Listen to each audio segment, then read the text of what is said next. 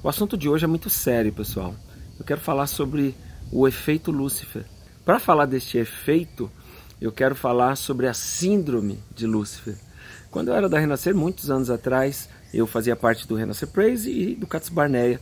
E tinha o pessoal da oficina, ainda eram da Igreja Renascer na época. E o Manga, não sei se você conhece, mas foi um dos grandes vocalistas do Oficina G3. Ele era o nosso pastor, nosso discipulador e ele deu uma lição de casa para gente.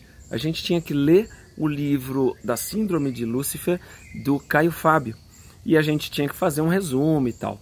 Basicamente, esse livro fala da vaidade que levou Satanás à queda e é o grande mal que até hoje sempre foi e sempre vai ser é o mal que assola. Se você assistir o filme O Advogado do Diabo, você vai entender o que eu estou falando. Porque a vaidade é a grande isca que, se você pegar, vai te fisgar e aí você está preso. Eu sou uma pessoa muito interessada, é, até por conta do judaísmo, porque sou apaixonado por questões judaicas e tal e acabei me interessando pela história do Holocausto. Já assisti a lista de Schindler, acho que mais oito vezes. Eu tenho, tenho em todos os formatos que você quiser, eu tenho esse filme. E eu tenho também outros, diversos filmes sobre o Holocausto, sobre o judaísmo, sobre a história, sobre tudo, né? Mas voltando, existe um cara chamado Adolf Eichmann, que era o responsável pela questão judaica na Gestapo. Isso na época do nazismo, né?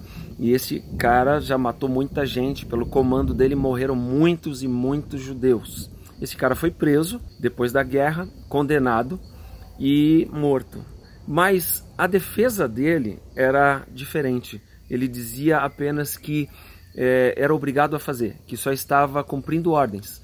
Todo, todo, durante todo o julgamento ele só dizia isso. E é claro, né, como eu falei, ele foi condenado. Mas existe um psicólogo que ficou intrigado. E esse psicólogo se chama Stanley Megan. E levado por essa por essa questão, ele resolveu fazer uma série de experimentos e tal, para ver até onde o ser humano é capaz de mudar, de se tornar mal. Eu não vou passar muitos detalhes aqui, gente. Eu quero que se você pesquise, qualquer hora eu faço um vídeo mais detalhado sobre os experimentos dele e de outro cara que eu vou falar aqui daqui a pouco também, mas eu vou te passar de uma forma resumida.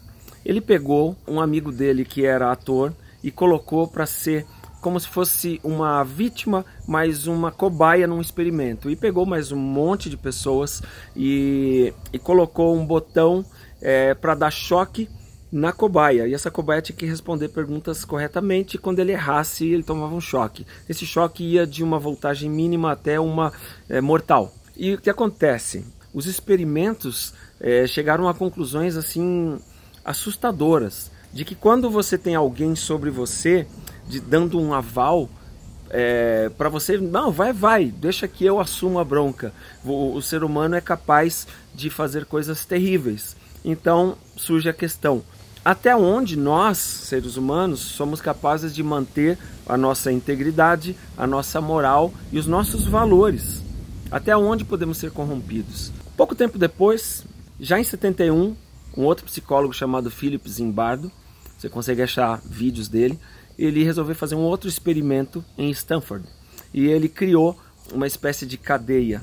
E ele fez lá um, experimento, pegou diversas pessoas. E esse experimento era o seguinte: uns tinham que fingir que eram um guarda, assumir o papel de guarda, de carcereiro, e o outro de encarcerado. E a experiência era para durar algumas semanas, mas não durou mais do que seis dias. Os caras incorporaram o papel de uma forma que os carcereiros começaram a punir os encarcerados. E os encarcerados, que faziam o papel dos bandidos, começaram a fazer motim, de forma que tiveram que ser separados. E a coisa assumiu proporções terríveis, a ponto do experimento ser cancelado. Como eu falei para você, num outro vídeo eu quero trazer, e aí é uma coisa que eu quero mesmo, trazer detalhes sobre esses experimentos, porque eu fiquei chocado. Existe até um filme sobre esse experimento de Stanford, quero te indicar para você assistir, você vai saber do que eu estou falando. A questão é que o resultado desses experimentos foi tão assustador que nós chegamos à conclusão de que a farda ou a autoridade é capaz de mudar uma personalidade. Se eu não me engano, foi Margaret Thatcher que disse alguma coisa parecida. Se quer conhecer uma pessoa, dê poder a ela. Mas eu diria até que se você quiser mudar uma pessoa, dê poder e dê muito poder e dê um aval, uma carta branca para ela, e aí você vai ver o que ela é capaz de fazer. Nós precisamos ter cuidado, porque a gente, a gente veste farda. Será que eu não corro esse risco de me corromper no meio do caminho? Será que você não corre esse risco também? Será que o palco não é essa farda que quando a gente se veste a gente se acha melhor que os outros?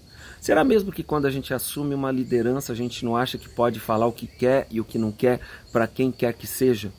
Eu acho que nós precisamos guardar o nosso coração e, e, o, e o foco desse vídeo hoje não é falar sobre o Lúcifer, nem sobre a, a síndrome de Lúcifer, muito menos o efeito Lúcifer. Eu estou preocupado é com você, estou preocupado comigo, com a nossa alma. Davi dizia: Sonda-me, ó Deus, e conheces os meus pensamentos. Vê se há em mim algum caminho mau. Imagina um homem que teve o aval de Deus, a amizade de Deus, é, a aprovação de Deus, constantemente pedindo para Deus sondar o coração dele. Fica aqui essa reflexão para que você tenha essa consciência de que nós somos sujeitos se outra pessoa está fazendo alguma coisa comigo, com você, se uma pessoa faz alguma coisa ruim com outro e você fica chocado, não se espante se ali na frente você se pegar fazendo a mesma coisa. Então tome cuidado.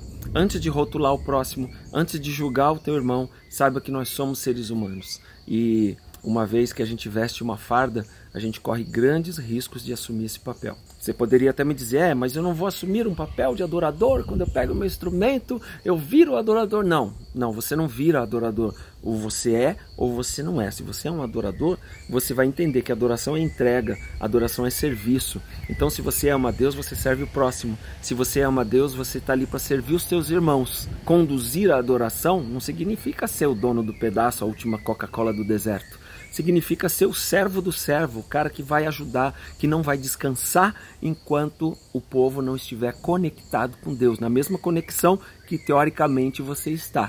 Bom, que Deus abençoe e que guarde o teu, o meu, o nosso caminho e que a gente possa ter uma caminhada com o Senhor mais plena e excelente a cada dia. Deixa aí o teu joinha, essas coisas de vídeo que a gente fala todo dia.